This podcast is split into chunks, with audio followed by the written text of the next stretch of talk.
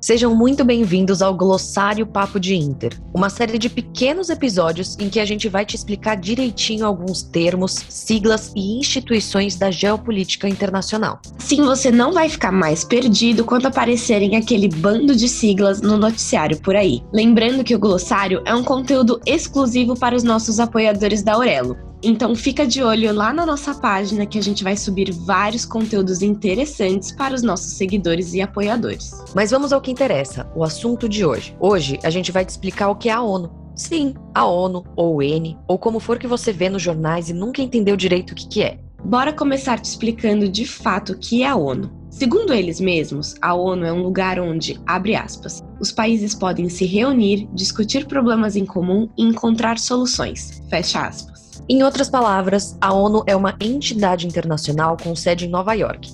193 países fazem parte desse grupo e se reúnem uma vez por ano para discutir questões que afetam os países membros como um todo. Por exemplo, na Assembleia Geral que rolou em 2021, o tema principal foi a Covid e a recuperação dos países diante da pandemia. Esses encontros costumam acontecer mais para o final do ano, lá em setembro, e chamam bastante atenção de toda a mídia ao redor do mundo.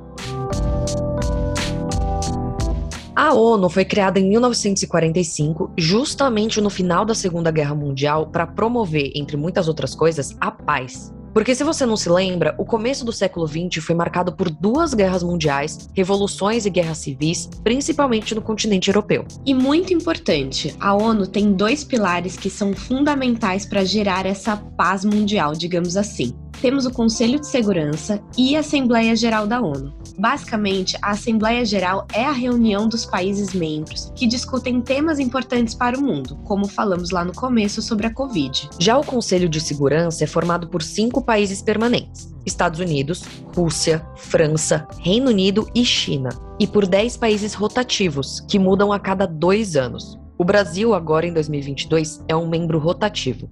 Normalmente, essa galera se reúne para falar sobre questões de segurança, como guerras e conflitos armados, como, por exemplo, a guerra na Ucrânia. Um detalhe importante: os cinco países que são membros permanentes têm poder de veto nas decisões tomadas. Ou seja, rola sempre um impasse porque Estados Unidos e China estão sempre, ou quase sempre, em lados opostos à discussão. Isso sem falar da Rússia nesse momento.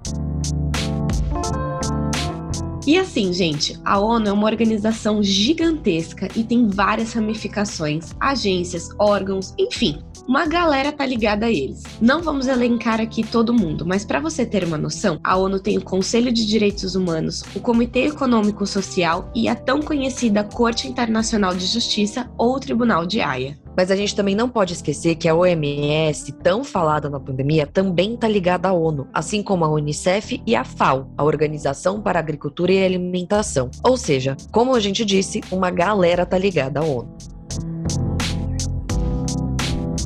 E aí vamos para uma pergunta polêmica. Por que a ONU resolve tudo, mas também não resolve nada? Como a gente falou lá no começo, a ONU foi criada depois da Segunda Guerra Mundial, justamente para impedir que a Terceira Guerra acontecesse no mundo. Duas já foram suficientes para causar aquele estrago, não é mesmo? Nos anos seguintes, a gente teve a famosa Guerra Fria, que foi mais uma guerra de ideologia do que de fato uma guerra física. Claro que a gente teve o embate do Vietnã, por exemplo, mas a gente não viu uma guerra mundial nunca mais na história da humanidade. E muito disso se dá pela ONU e pelas organizações mundiais e tratados. Hoje, muita coisa é resolvida na base da diplomacia e é basicamente o que a ONU está aí fazendo ela reúne uma galera e fala: gente, bora conversar e resolver isso. Mas é claro que nem sempre dá certo. E é aí que entra a parte de não resolver. O Conselho de Segurança da ONU não impediu, por exemplo, que a Rússia invadisse a Ucrânia. E aí que entra a parte mais importante. A ONU tem o poder de levantar discussões, mas não tem o poder de impedir, vetar ou proibir nada. E esse foi o glossário do Papo de Inter, te ajudando a entender o que rola no mundo, sempre de uma forma leve e descomplicada. Se você gostou desse pequeno episódio, não esquece de apoiar a gente pela Aurelo. Vai ser lá que você vai ter acesso aos nossos conteúdos exclusivos. Para isso, é só buscar o Papo de Inter na Aurelo pelo computador e escolher o melhor plano de assinatura para você. E lógico, não esquece de ouvir os nossos episódios quinzenais que ficam disponíveis em todas as plataformas de áudio. Até a próxima!